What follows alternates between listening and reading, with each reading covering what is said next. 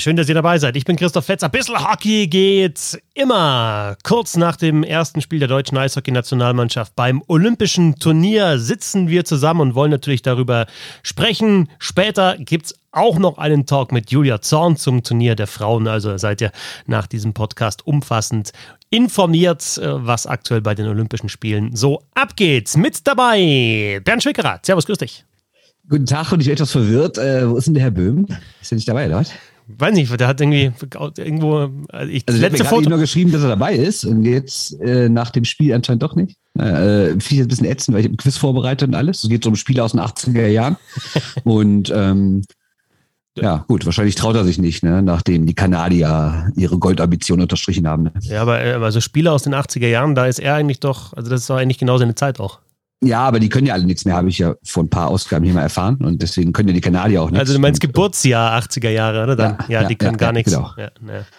die können nichts. also das letzte also Foto. Jetzt, oder was? Das letzte Jahr müssen wir. Das letzte Bild, das ich von, von ihm gesehen habe, da waren Kacheln außenrum, keine Ahnung, war total komisch. Ich weiß das habe ich auch gesehen. Das sah schön aus. Das sah aber noch 70er aus, ehrlich gesagt.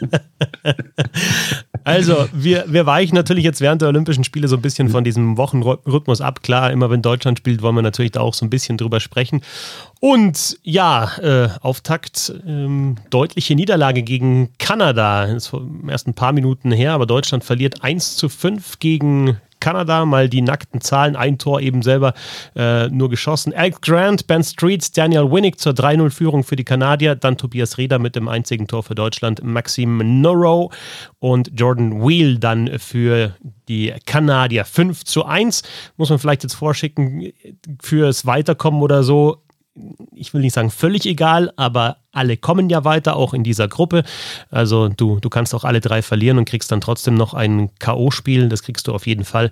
Aber ja, es ist natürlich jetzt schon nicht der Auftakt, während dem man sich vorgestellt hat mit diesem 1 zu 5 gegen Kanada. Nee, und es war vor allem nicht der Auftakt, den man sich auch in diesem Spiel vorgestellt hat, weil eigentlich war das Spiel nach zehn Minuten ja durch. Klar, jetzt kann man immer sagen, ah, ist okay, das sind drei Tore nix, aber es wirkte ja überhaupt nicht so, als würde das Spiel irgendwie kippen können. Und wie dann direkt das 1-0 gefallen ist, und das war auch für mich direkt die entscheidende Szene des ganzen Spiels, ist natürlich extrem bitter. Erst verliert Matthias Niederberger seine Torwartkelle, weil er den Puck hinter dem Tor annimmt, geht dann rum und Ben Street fährt dann so ein bisschen an ihn ran. Ich fand aber nicht, dass es ein Foul war, sondern Niederberger hat die Kelle ziemlich weit weggehalten. Deswegen Pech einfach. Ja, dann kriegt Marco Nowak einen Monster-Check, über den wir gleich noch reden werden, und äh, ist dann erstmal aus dem Spiel. Die ganzen anderen waren, glaube ich, so ein bisschen, äh, was machen wir hier gerade? Die wirkten so ein bisschen wie ein Starre und dann, äh, ja, kommt der Schuss, den Niederberger mit Kelle vielleicht auch hält. Und auf einmal steht es 1-0 und äh, einer der Verteidiger ist raus und das war mal so ein richtig, uh, so ein richtiger Schlag in die Magengrube irgendwie. Dieser Hit von Odell gegen Novak, ich finde, da war viel drin. Erstmal kann man also ich würde als erstes immer an den zu dem schauen, der checkt, Odell, und er sieht eben, dass Novak den Kopf unten hat und fährt ihm gegen den Kopf. Also das ist für mich auch eine Strafe mindestens zwei Minuten, eigentlich eine, eine Major-Strafe für Jack gegen den Kopf. Ist bei, bis jetzt bei diesem Turnier einfach auch sehr konsequent geahndet worden, egal ob bei den Frauen als auch oder ob bei den Männern. Ähm, also das hätte Strafe geben müssen. Dieses Tor darf so dann auch nicht fallen. Aber man muss auch sagen, dass Marco Novak die Scheibe schneller hätte rausspielen können, verliert sie dann nochmal so ein bisschen. Und das, glaube ich, wenn wir gleich in die Analyse dann auch einsteigen werden, ist auch so ein Thema gewesen bei Deutschland. Einfach ein bisschen gedankenschneller hätten sie sein müssen im Aufbau. Ja, und ich frage mich, und da spielt auch wieder die Novak-Szene rein, ob so ich an dem kleinen Eis liegt. Für mir kam es auf jeden Fall so vor, dass da halt alles und sei es nur eine halbe oder eine Viertelsekunde halt schneller passiert. Du hast weniger Zeit, alles ist enger, das Spielfeld ist kleiner das ist ein anderes Spiel. Ne? Und ich habe vorher mit Marco Nowak ein bisschen hin und her geschrieben, weil ich so ähm, für die Rheinische Post hin und wieder jetzt während der Olympischen Spiele so Geschichten mit ihm machen wollte ja, ist natürlich jetzt extrem bitter für den gelaufen. Und er hat mir aber auch äh, vorher dann schon gestern hat er mir geschrieben, dass das kleine Eis echt eine Umstellung ist. Ne? Alles ist schneller, alles, alles passiert irgendwie enger. Man muss irgendwie die Winkel anders spielen und sowas als Verteidiger. Und vielleicht lag das in der Szene daran auch, weil auf dem großen Eis hätte er den vielleicht anders gespielt. Hätte auch mehr Zeit gehabt. Und ja, trotzdem bin ich grundsätzlich bei dir, dass ich da auch die Schuld bei dem angreifenden Spieler sehe. Und es war ein Check gegen den Kopf, auch wenn ich nicht glaube, dass es Absicht war, weil die Arme waren angelegt. Aber das ist für mich eine Strafe. Es ist für mich jetzt kein Megaskandal, aber es ist für mich ein klares Foul, natürlich ist eine Strafe. Ja, es ist halt auch immer die Geschichte, wo suchst du die Schuld? Und das haben wir eigentlich, das, ich, ich, ich bleibe da immer bei dieser Aussage und wir diskutieren es ja insgesamt auch äh, alle immer hier, schaust du da auf den checkenden Spieler, dass er die Verantwortung hat, äh, auch wenn der Kopf dann eben unten ist beim Gegenspieler, den nicht durchzuziehen oder machst du das nicht? Ich hatte auch schon so das Gefühl, dass auch wenn jetzt natürlich das eine ganz andere Mannschaft ist als vor vier Jahren, dass die Kanadier da schon was gut machen wollen in jeder Hinsicht. Äh, diese Halbfinalniederlage damals gegen Deutschland, äh, die, die waren einfach von Anfang an sehr, sehr aggressiv.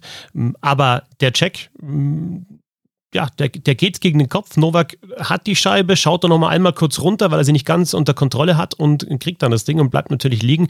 Ähm, was mich auch, du hast gesagt, Schockstarre so ein bisschen bei den anderen, war, war irgendwie, ja, wenig Reaktion auf das Ding. Also klassisch Eishockey wäre doch dann sofort, dass da einer hinfährt, sich den schnappt und äh, gleich mal zur Rede stellt und vielleicht auch Handschuhe aus und was weiß ich. Kann doch nicht sein, dass du hier gleich mal Mitspieler zusammenfährst. Also da fand ich auch ein bisschen komisch, ehrlich gesagt, die Reaktion. Also nicht, dass ich fordere, ja. dass da gleich eine Rauferei gibt, aber du kennst es dann, einer der Nächste, ja, der da kommt, ich, schnappt sich normalerweise dann den Odell, ja, und, und, und, ähm, ja, und drückt ihn zumindest mal gegen die Bande und sagt, hey, geht so nicht, ne? Meine Theorie ist halt, dass es nicht passiert ist, weil ein Tor gefallen ist und man dann irgendwie nicht so als Einzelner vielleicht gerne in so eine Jubeltraube reingeht. Aber ich hat, es hat mich auch gewundert, es hat mich auch gewundert, dass so von, dass niemand zum Schiri gefahren ist und da wie diskutiert hat und gesagt, ey, wollt ihr mich verarschen, das ist doch ein Foul oder was auch immer.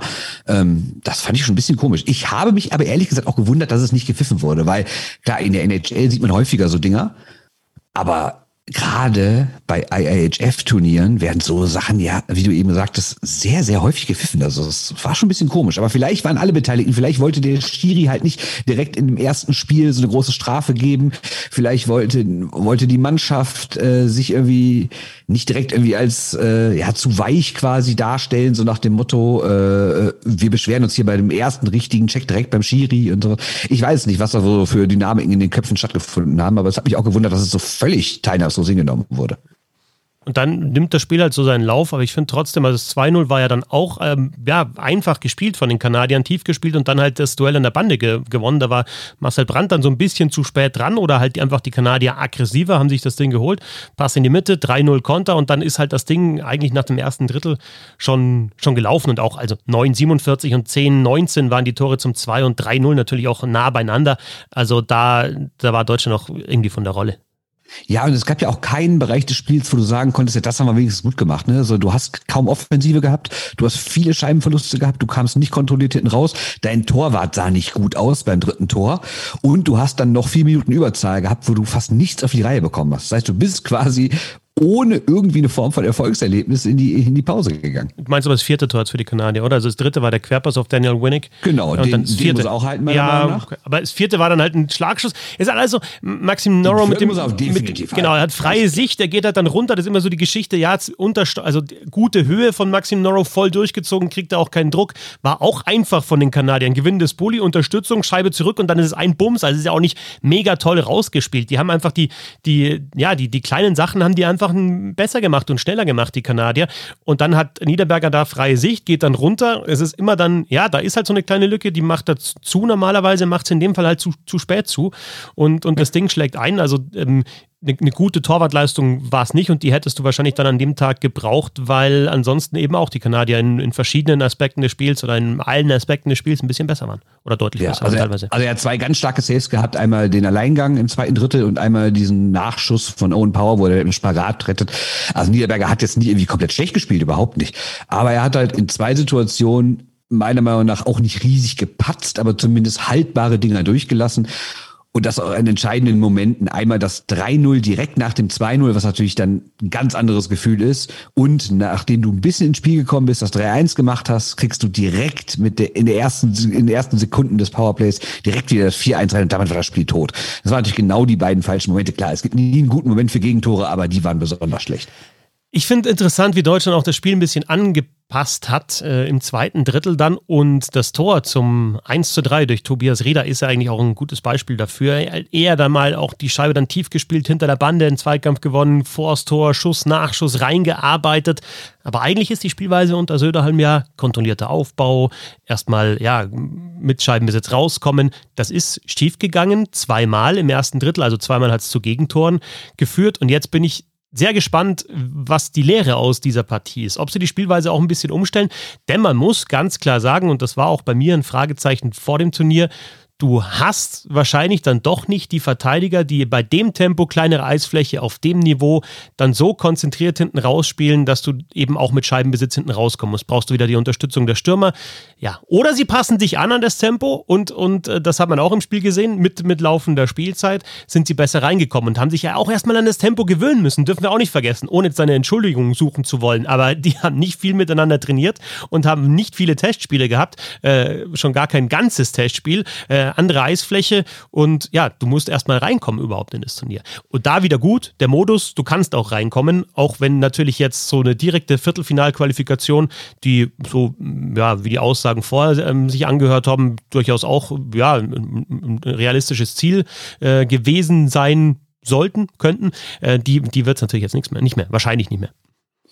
Ja, also ich fand nicht nur, dass die Tempoprobleme hatten und dass sie Probleme mit dem Eis hatten. Ich finde, die hatten vor allem körperliche Probleme. Also es war jetzt nicht nur dieser, dieser harte Check da gegen Novak, sondern es gab ja, also es gab ja Dutzende von echt harten Aktionen, jetzt gar nicht unbedingt immer nur mit dem Körper, sondern auch ey, harte Schlägerarbeit der Kanadier, wo die einfach besser waren. Also wie viele Zweikämpfe die gewonnen haben.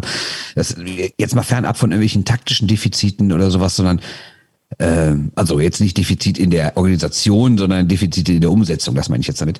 Ähm, haben die auch einfach so viel Zweikämpfe verloren. So oft, so oft waren die an der Bande und der Kanadier ist ja easy mit dem Puck rausgegangen. Ja, wenn du dann immer nur hinterherläufst und dann wieder der Gegenangriff kommt, ja, dann wird's halt irgendwann schwer. Und wenn du den Puck hast, kommt noch eine vierte Sache hinzu.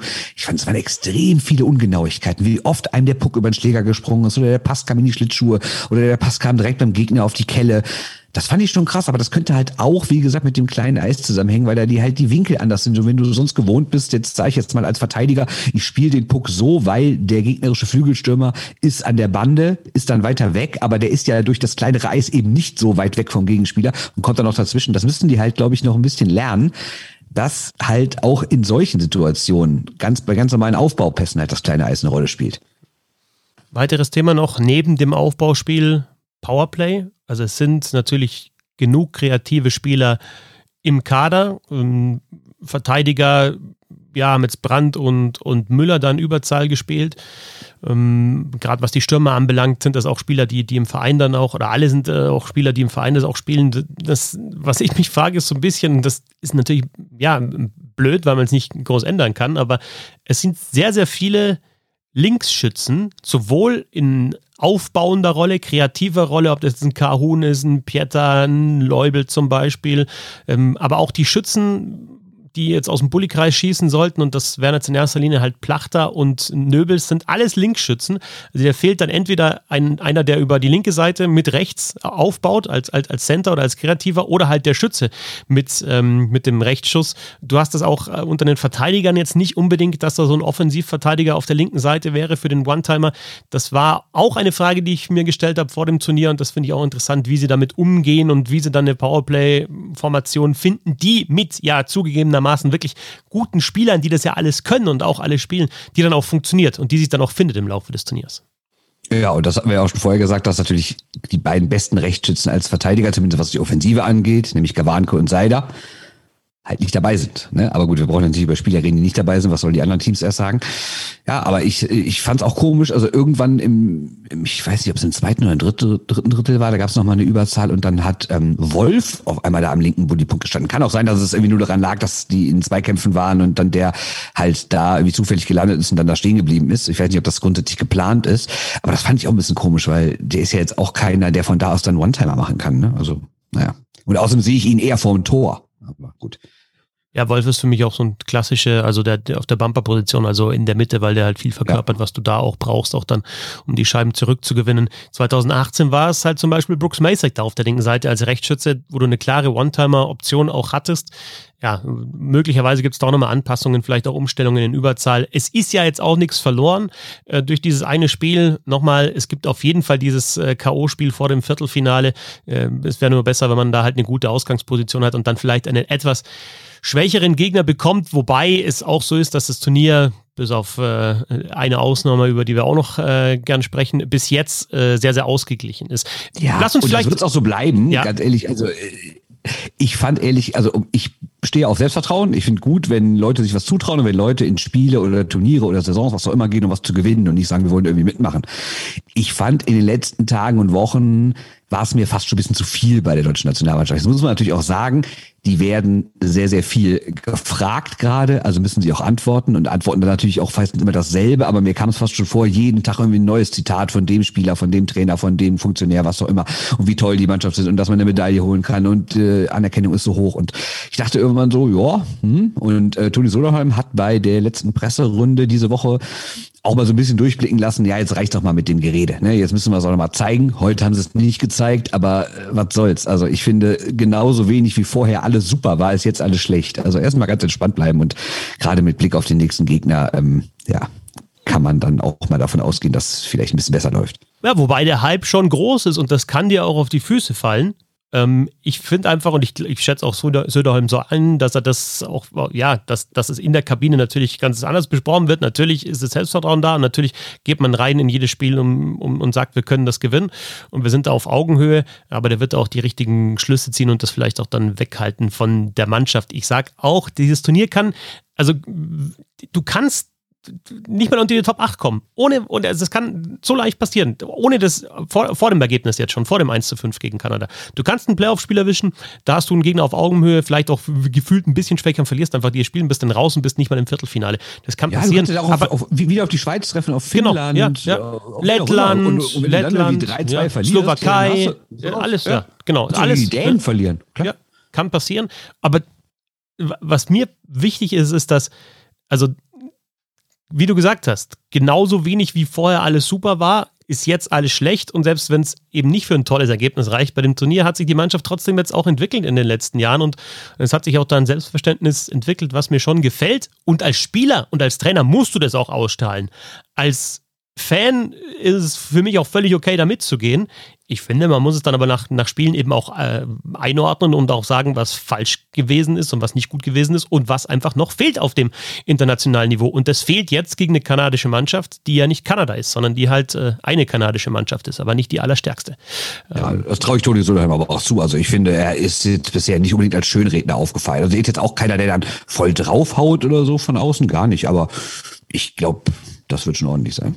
Positiv jetzt nach dem 1 zu 5. Also es gibt schon, also ich, ich freue mich sehr oder habe mich sehr freu, auf diese, auf die schnelle Reihe gefreut mit, mit Kahun natürlich mit dabei, mit, mit Tiffels, dieses, äh, dieses Duo. Also war natürlich die große Frage, wie sehen dann die, die Linien genau aus und, und gibt es diese Landshuter-Reihe wieder oder wie stellt er dann auch auf? Jetzt Hager, Kühnhakel, Eles zum Beispiel ist natürlich auch da, aber absolut verständlich. War Kahun, Tiffels und Leubel dann noch mit dazu. Ähm, ja, das, wenn sich die finden, das könnte schon richtig Bock machen. Und auch äh, Rieder, Pföderl, Nöbels, da ist auch Tempo drin. Ähm, ja, Erfahrung dann vielleicht eher mit Pieter Wolf Plachter. Es ist schon auch, die Mannschaft hat auch schon die Möglichkeit, mit den verschiedenen Reihen unterschiedlich zu spielen und trotzdem immer die Qualität hochzuhalten. Ja, absolut. Ja, kann ich nichts ergänzen. Parallelspiel in dieser Gruppe. Ich habe gesagt, das waren bis jetzt enge Ergebnisse. Das waren jetzt natürlich mit diesem 5-1 äh, von Kanada gegen Deutschland äh, deutliches Ergebnis und das andere in der Gruppe war noch ein bisschen deutlicher. Ja, 8-0 und ähm, ja, wir haben ja oft und breit über die Chinesen gesprochen und äh, ehrlich gesagt hätte ich jetzt ein bisschen knapperes Ergebnis erwartet. Also wenn man mal sieht, ich habe es gerade eben auch getwittert, diese Mannschaft hat ja nichts damit zu tun, mit einer wirklich chinesischen Nationalmannschaft, die in den letzten Jahren bei unterklassigen Weltmeisterschaften mitgespielt hat. Die Mannschaft, die ich mehrmals gesehen habe. Das war ja wirklich eine Mannschaft von Leuten, die aus China kommen und dort das Eishockey spielen gelernt haben, sei es auch natürlich dann irgendwie mal in der Jugend woanders gewesen oder irgendwie mit russischer Hilfe oder was, aber das ist ja völlig okay. Und es ist ja auch grundsätzlich völlig okay einzubürgern, das haben andere Länder ja auch schon gemacht. Aber was hier passiert ist, ist halt irgendwie eine Rettung zu schaffen. Und das hat man sich gedacht, es reicht nicht, also brauchen wir ein Team, was irgendwie aus Leuten besteht, die seit Jahren Profi-Eishockey spielen. Das tun diese Leute, sind teilweise 30-Jährige bei Nordamerikanern, die komplett die nordamerikanische Jugendakademie durchlaufen sind, die AHL gespielt haben, teilweise ja sogar NHL mit Brandon Yip und sowas, die in anderen ordentlichen Ligen gespielt haben und jetzt seit Monaten zusammen trainieren, seit Monaten zusammen spielen, auch ein gewisses Niveau durch die KL gewöhnt sind. Ist ja nicht so, als hätten die bisher irgendwie nur gegen DWM-Gegner gespielt und sind überrascht von der Qualität des Gegners, sondern die kennen ordentliche Eishockeymannschaften, weil die halt gegen die spielen in der Liga. Und dann treffen die da auf eine, äh, eine US-amerikanische Mannschaft, die mit mehr als einem Dutzend College-Spieler angereist ist. Klar, alle super ausgebildet, technisch stark, schnell, brauchen wir nicht drüber reden. Das sind keine Amateure. Aber das ist ja meilenweit davon entfernt, was die eigentliche US-amerikanische Nationalmannschaft bieten könnte. Und diese jetzige chinesische Mannschaft, die da auf dem Eis steht, ist auch meilenweit besser als die, in Anführungszeichen, eigentliche chinesische Nationalmannschaft von den WMs. Und was wäre denn bitte passiert, wenn es genau anders gelaufen wäre? Die Amis mit den Besten und die Chinesen mit den, in Anführungszeichen, schlechtesten. Also das hätte ja wirklich 60, 70, 0 ausgehen können. Da bleibe ich auch bei. Und 60, 70, jetzt komm. Natürlich, hätten jede Minute Tor geschossen. jede Minute, ganz komm. klar. Ganz klar. Und äh, also wenn sie wollten, die hätten es irgendwann nicht mehr getan. 60 0 jetzt bitte, bleib mal. Äh, du glaubst also, dass die Amis nicht geschafft hätten, wenn du das Spiel noch eine Minute dauert, dass sie ein Tor schießen, oder? 60 Tore. Jede Minute eins. Ah, ja, jetzt komm. Ja, ich, also es wird deutlich, aber 60 ist dann doch ein bisschen übertrieben. Ich sage, eher dreistellig als unter 20.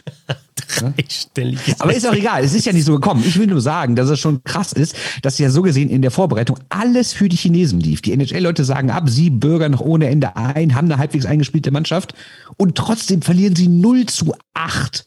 Das ist doch Wahnsinn, oder? Das auf jeden Fall, klar. Und dann, glaube ich, zeigt das aber auch schon, dass die Chinesen natürlich dann noch eine Mannschaft sind, die Deutschland dann im, im, in der nächsten Partie äh, putzen muss. Die ist dann am Samstag um 9.40 Uhr, äh, drittes Spiel für Deutschland, dann am Sonntag um 14.10 Uhr wieder gegen die USA. Also dafür, dass da so viel um 5 Uhr in der Früh ist, äh, hat es Deutschland echt, also wenn, es natürlich das Publikum in Deutschland, äh, wenn, man, wenn das betrifft, hat es Deutschland echt gut erwischt, auch noch am Wochenende, also kann man gut schauen, diese Partien. Aber nochmal zurück zu den, zu den Chinesen. Ja, vor allen Dingen ganz kurz, ne, das ist ja, ja 21 Uhr 10 Ortszeit. Ja. Das ist auch wirklich spät. Also wenn so ein Eishockeyspiel willst, ja, kann ja auch mal mit ein paar Unterbrechungen. Ich meine, es gibt jetzt hier keine TV-Breaks, aber grundsätzlich mit ein paar, ein paar Unterbrechungen kann so ein Spiel ja schon mal zweieinhalb, drei Stunden dauern. Dann spielst du da um 12 Uhr. Ja, und das ist, das ist, glaube ich, auch nicht so einfach für, für die Spieler, weil der Tag halt, der beginnt, du kannst an dem Tag auch nicht so viel machen. Du hast vielleicht einen Morning Skate. Eh und dann, machen. genau, und dann geht es halt aufs, aufs Spiel und dann kannst du dich vielleicht nochmal hinlegen, nochmal schlafen, kannst nochmal einen Spaziergang machen oder sonst was, aber du wartest die ganze Zeit, musst natürlich ja die Spannung hochhalten. Das ist schon auch was Besonderes mit diesem Puckdrop so spät am Abend.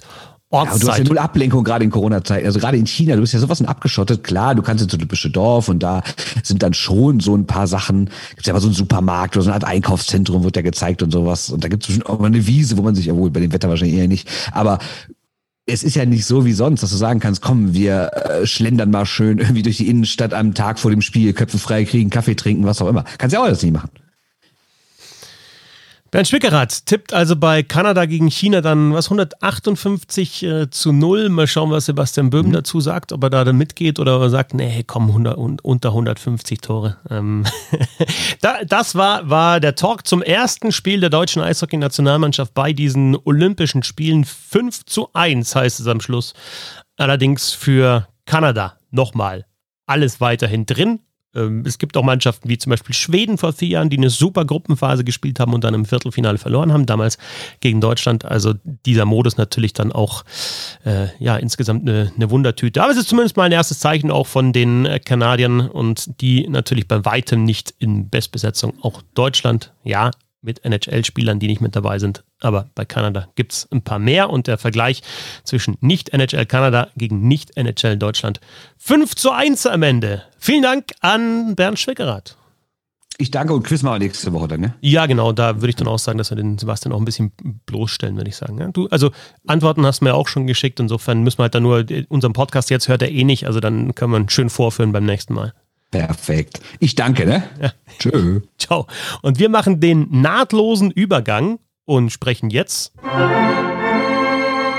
über das Turnier der Frauen. Und da freue ich mich, dass Julia Zorn mit dabei ist. Hallo, Servus. Servus, Christoph in spezieller Rolle natürlich bei diesem Turnier werden wir gerade noch äh, gleich noch ein bisschen mehr drüber sprechen. Du bist ja Expertin bei Eurosport. Wir haben ein paar Spiele schon zusammen kommentiert. Ähm, ja, wie, wie ist es aus dieser Position, aus dieser Sicht, aus dieser Rolle, das Turnier zu verfolgen? Naja, grundsätzlich hätte ich mir natürlich für mich selbst und für meine Mannschaft eine andere Rolle erhofft, aber es, ja, wir wissen seit November, dass wir die Rolle leider nicht begleiten können und ich musste natürlich am Anfang schon ein bisschen schlucken und habe auch echt überlegt, ähm, als die Anfrage oder die Möglichkeit sich ergeben hat. Aber letztendlich bin ich jetzt sehr dankbar für die Erfahrung, Und es ist super interessant, das Ganze auch mal aus einem komplett anderen Blickwinkel miterleben zu können.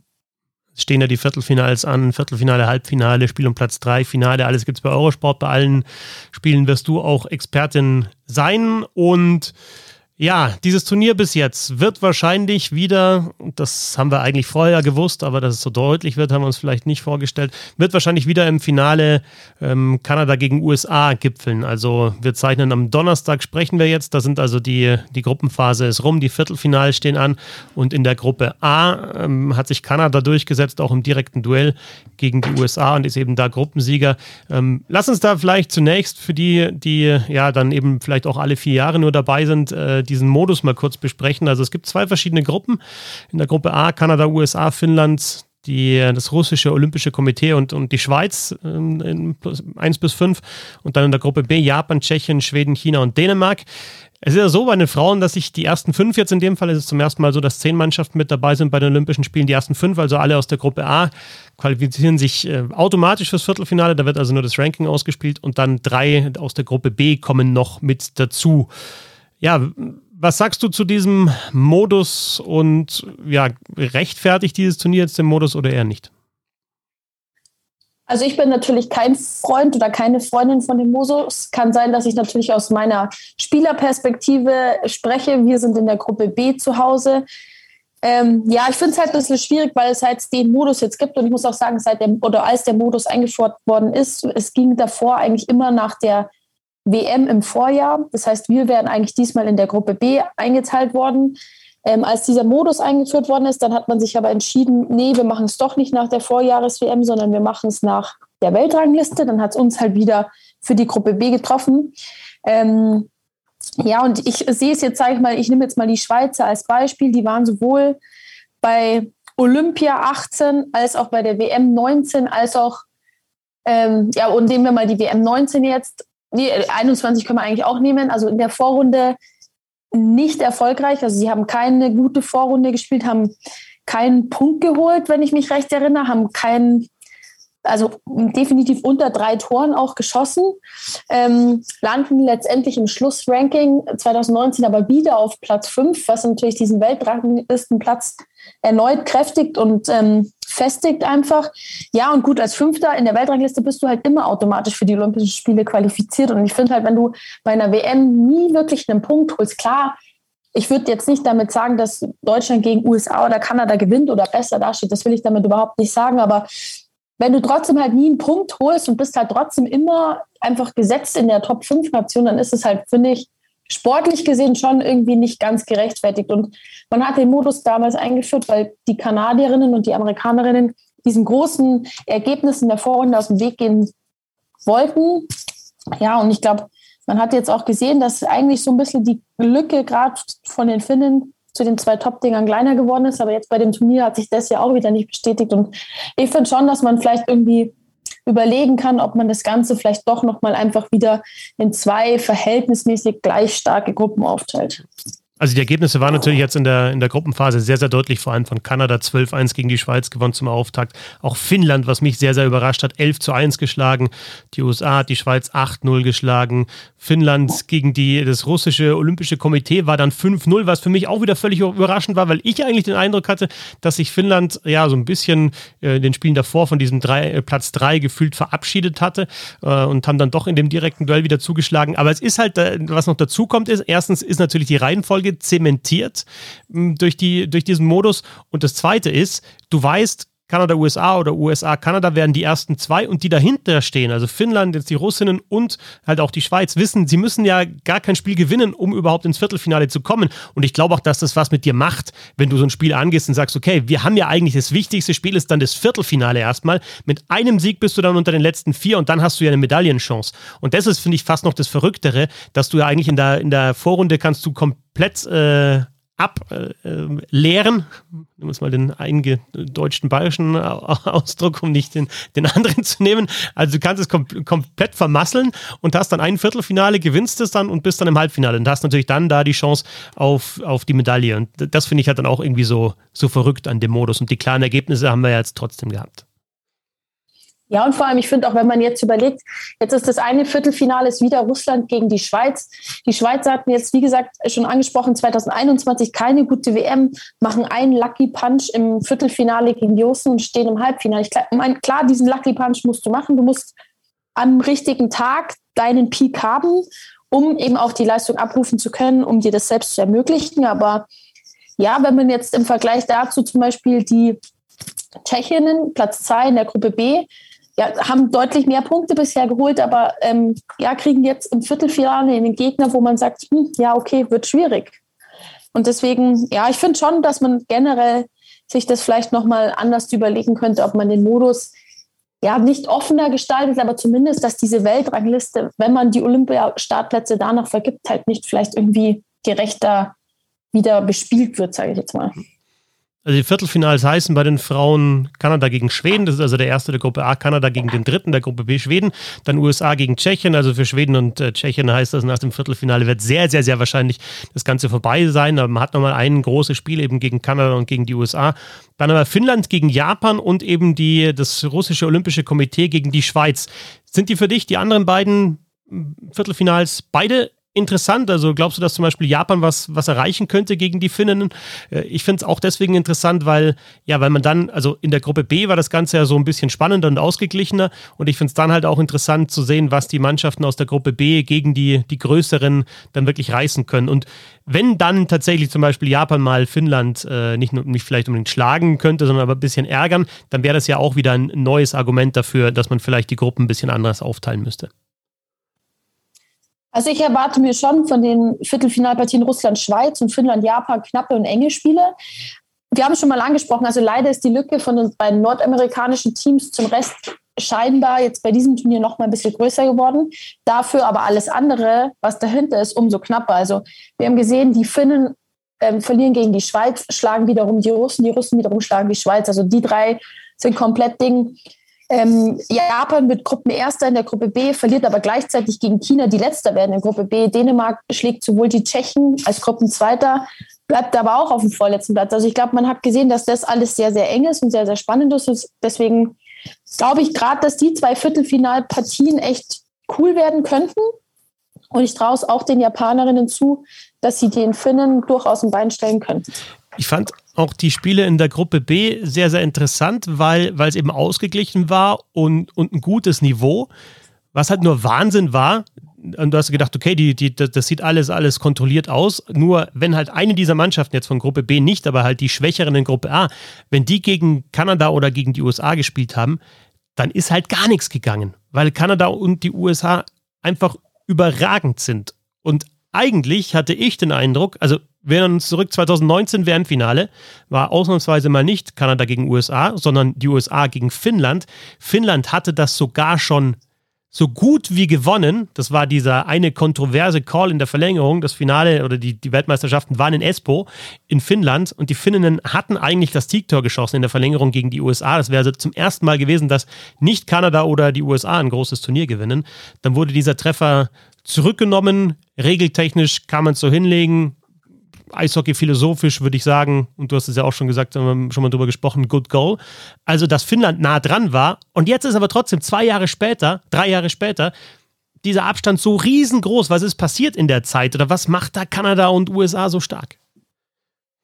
Ja, zum einen, ich glaube, es gibt viele Punkte, die irgendwie für die Stärke der Nordamerikanerin sprechen. Also, wenn man einfach mal anguckt, wie das Ligensystem bei denen im Nachwuchs ist. Also, du hast einfach ja, ich kann es dir nicht mal sagen, aber ich meine, dass egal in welchem Alter du da anfängst mit Eishockey, da gibt es reine Mädchenmannschaften, da gibt es reine Mädchenligen. Das heißt, die ganzen Mädchen, die in den europäischen Nationen vielleicht irgendwo auf der Strecke bleiben, weil du Vereine hast, die keine Mädchen akzeptieren wollen, weil sie letztendlich keinen Nutzen für die erste Mannschaft haben, die bleiben ja irgendwo bei den europäischen Nationen auf der Strecke. Oder dann hast du die, die sich bei den Jungs ja einfach mitspielen müssen. Und klar hast du welche, die sich da durchsetzen und behaupten können. Und das meine ich jetzt gar nicht nur sportlich gesehen, sondern auch irgendwo zwischenmenschlich, weil ich, ich, ich kann es aus Erfahrung sagen, es ist nicht immer einfach, wenn du das einzigste Mädchen zwischen 19 anderen pubertierenden Jungs bist. Also du kriegst da die Sprüche schon gedrückt und entweder du überlebst es halt oder du überlebst es nicht. Und ich glaube, das ist schon mal ein entscheidender Punkt von klein auf. Dann unmittelbar im Olympischen Jahr zentralisieren beide Nationen. Das heißt, die kommen aus einem Jahr gemeinsam im Training. Das musst du sowohl logistisch stemmen können, das musst du aber auch finanziell regeln können. Du musst das Geld haben, dass du sagst, okay, du nimmst die Spiele für ein Jahr aus dem Job raus, weil du sie finanzieren kannst. Ja, und auch generell, ich glaube, was ich sehr verwunderlich finde, ist, dass die einfach gar kein Ligasystem haben. Also schau dir die Finnen an, die meisten sind in der schwedischen Liga. Das heißt, die haben ihre 50, 60 Saisonspiele. Ja, die Kanadier und Amis, die machen gefühlte 15. Und deswegen muss ich sagen, das finde ich, das ist sehr, sehr beeindruckend, dass du dann auf dem Niveau agieren kannst. Und ja, also so Zentralisierung und generelle ähm, ja, Eishockey und vor allem Nachwuchsstruktur der beiden Nationen würde ich so als ja, die, die Punkte nennen. Wir haben ja das direkte Spiel zwischen den beiden gesehen. Das war ein 4 zu 2 Sieg für die Kanadierinnen, obwohl die USA wirklich super losgelegt haben und ich mir am Anfang gedacht habe, äh, okay, die, die, die spielen ja richtig groß auf, haben dann am Schluss über 50 Schüsse gehabt. Die kanadische Tore dann ähm, äh, De Bien hat super gehalten und Kanada macht halt in den richtigen Momenten die Tore, hat auch irgendwie so dieses Selbstverständnis, okay, wir sind äh, die, äh, das Heimatland des Eishockeys, das Mutterland des Eishockeys so ausgestrahlt. Aber das Spiel selber war super interessant und ich finde auch so, wenn man sich die Vorgeschichte anschaut, ja, du hast fast in jedem großen Turnier hast du eben das als Finale. Es ist eigentlich immer knapp, also die letzten Jahre war es immer knapp, dann teilweise Overtime-Situationen, ähm, Penalty-Schießen ja sogar vor vier Jahren, als die USA gewonnen haben.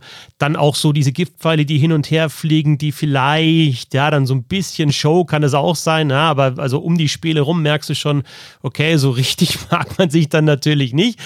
Ähm, also das war schon richtig cool und ich freue mich tatsächlich auch auf das äh, sehr wahrscheinliche Finale. Es ist immer so blöd, das jetzt schon zu erzählen, wenn das Viertelfinale ansteht, aber es ist halt einfach so, dass die so stark sind. Und ja, also das ist schon ein absolutes Highlight dieses Eishockey-Turniers und insgesamt der Olympischen Spiele, würde ich sagen. Das auf jeden Fall. Wie du sagst, es ist ein bisschen schade, dass man es eigentlich vom Viertelfinale schon weiß. Dass zumindest, also ich glaube, wir brauchen nicht drum herum reden, die Halbfinalpartie da wissen wir, dass Kanada und USA drin vorkommen. Wir haben es jetzt gesehen bei der WM 19, wir haben es gesehen Olympia 2006. Aber ich meine, wenn du jetzt überlegst, das ist ein Zeitraum von ja, 16 Jahren.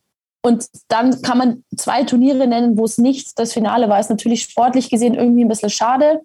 Nichtsdestotrotz, also ja, dreht man nicht drum rum. Das war schon ein geiles Spiel von den beiden. Und wenn das das Finale ist, glaube ich, sagen die wenigsten ein Danke.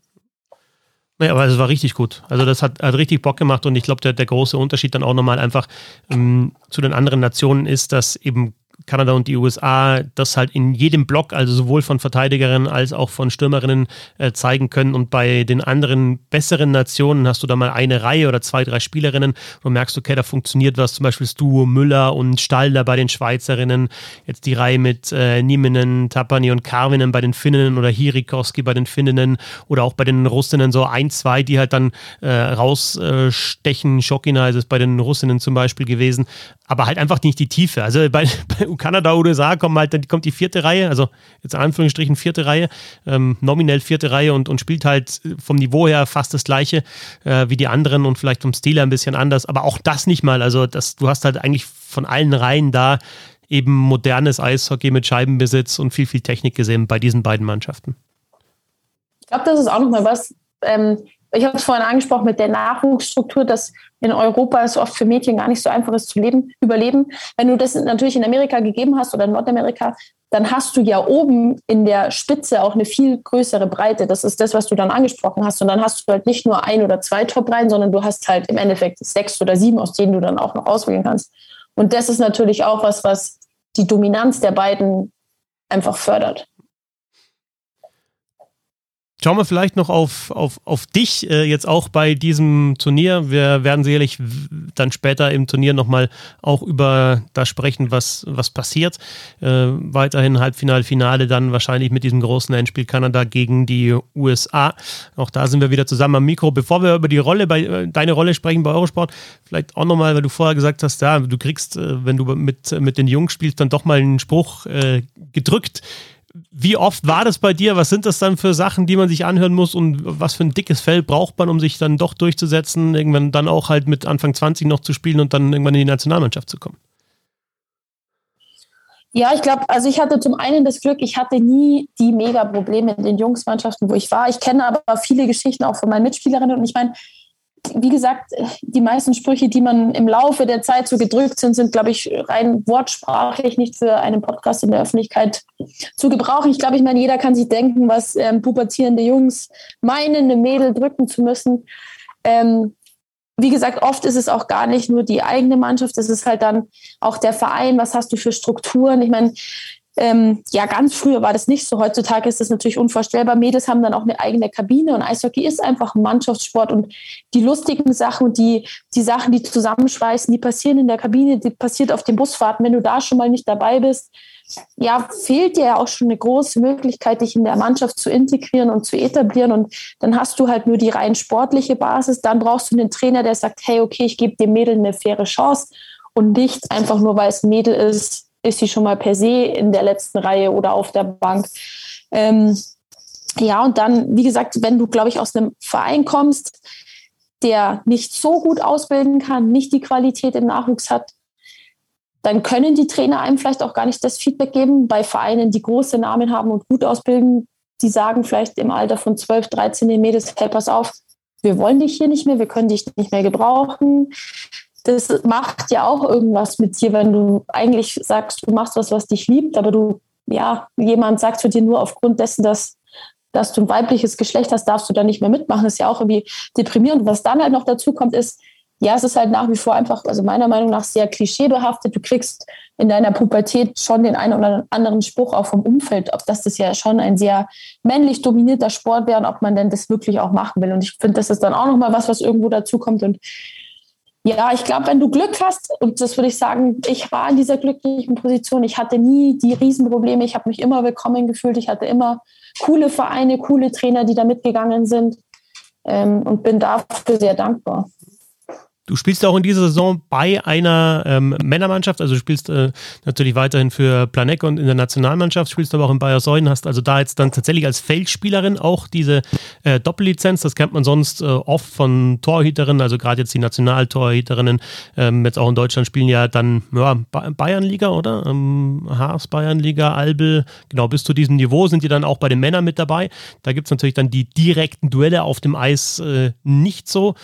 Ja, was ist so dein, dein, dein Kurzfazit von dieser einen Saison jetzt in, in bei Säulen, wo du eben bei den Männern spielst?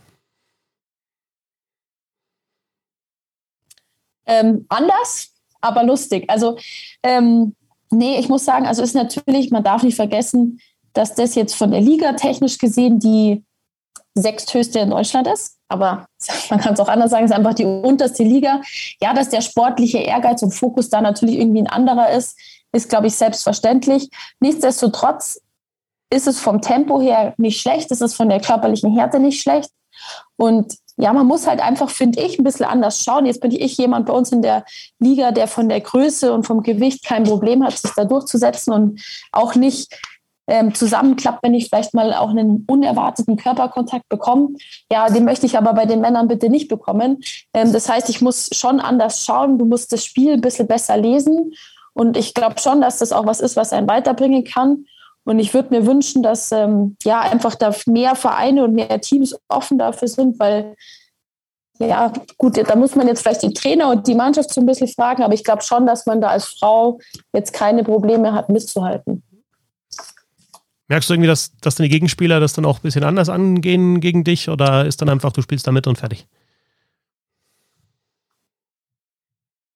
Ähm, ich muss sagen, ich hätte es schlimmer erwartet, im Sinne von, dass einmal einer blöd zusammenbrennt oder so. Aber ich habe eher das Gefühl gehabt, dass da, ja, weiß ich gar nicht, aber sehr viel Respekt und ja, sehr viel Respekt einfach da war.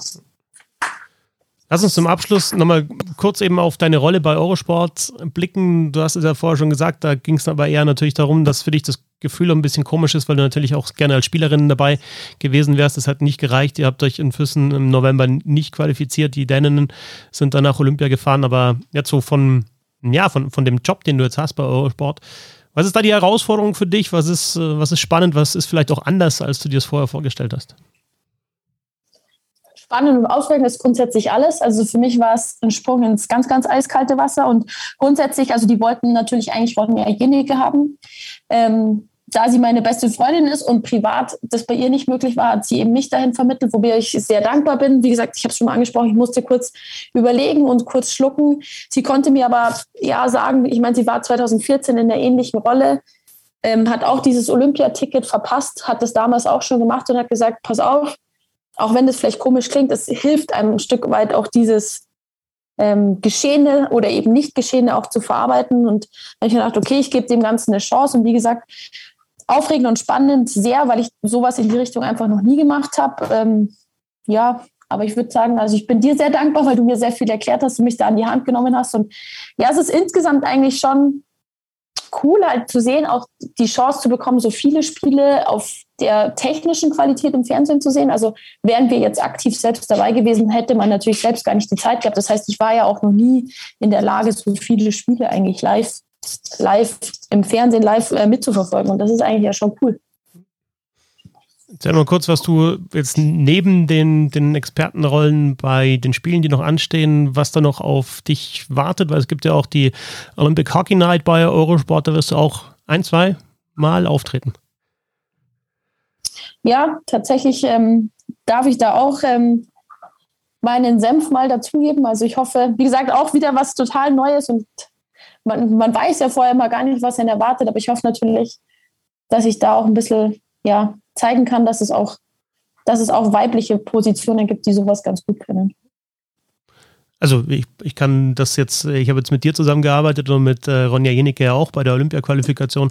Ähm, meine Meinung dazu ist ja relativ klar, also warum nicht? Ja, also ich meine, ihr habt das Spiel ja auch gelernt und, und seht es und könnt es in Worte fassen. Das ist ja dann eigentlich grundsätzlich ziemlich egal, ob das jetzt ein Mann macht oder eine Frau macht. Und das Gleiche würde ich tatsächlich auch sagen, auch beim Coaching und teilweise sieht man es in Nordamerika auch schon, dass eben, dass es Skating-Coaches gibt oder vielleicht auch irgendwie ähm, Skills-Coaches, ähm, die da auch bei, bei der Gel-Teams mittlerweile arbeiten. Äh, es geht ja gar nicht darum, vielleicht da selber unbedingt der Allerbeste zu sein, sondern es geht da zum Beispiel bei dem Job darum, dass du eben dann die, die Leute besser machst und das halt einfach auch zeigen kannst. Ne? Also du muss ja jetzt nicht unbedingt äh, ja, äh, Wayne Gretzky sein, um, um, ein guter Trainer zu sein. Und äh, ja, haben wir auch gesehen sogar, dass vielleicht dann einer der beste Spieler der Welt dann äh, nicht unbedingt der beste Trainer ist, weil er es halt äh, vielleicht nicht so rüberbringen kann. Also es geht ja dann ähm, gar nicht darum, das gleiche Geschlecht zu haben, besonders gut zu sein oder was weiß ich, sondern es geht darum, eben das zu coachen. Und ähnlich sehe ich es eben auch bei der Expertenrolle. Ist mir ja eigentlich dann völlig egal, ob mir das ein Mann oder eine Frau erzählt. Jetzt bei den Frauen ist halt auch so, dass du dann teilweise bei den, bei den Mannschaften auch noch einen größeren Einblick hast. Insofern ja, ist es cool und macht es Spaß. Danke, das freut mich. Dann freue ich mich auf die weiteren Spiele. Freitag geht es weiter. 5.10 Uhr dann mit USA gegen Tschechien. 14.10 Uhr Kanada gegen Schweden. Alles bei Eurosport. Und die anderen Viertelfinals dann am Samstag. Auch da ist erst um 5.10 Uhr Russland gegen die Schweiz und um 49 Finnland gegen Japan und dann eben Halbfinale, Spiel um Platz 3 und Finale. Alles mit Julia Zorn. Jetzt gehst du trainieren, ähm, dann hast du tatsächlich noch einen Tag frei äh, und musst nicht so früh aufstehen wie ich und dann geht schon weiter. Also ähm, volles Programm und da wünsche ich dir viel Spaß. Danke dir. Danke auch. Und euch danke fürs Zuhören. Wir weichen ein bisschen ab vom normalen Modus jetzt von den Olympischen Spielen und schauen mal, dass wir auch, wenn die, wenn die deutsche Mannschaft bei den Männern spielt, da auch regelmäßig was machen. Und verfolgen natürlich das Eishockey-Turnier für euch. Danke, bis zum nächsten Mal und Servus.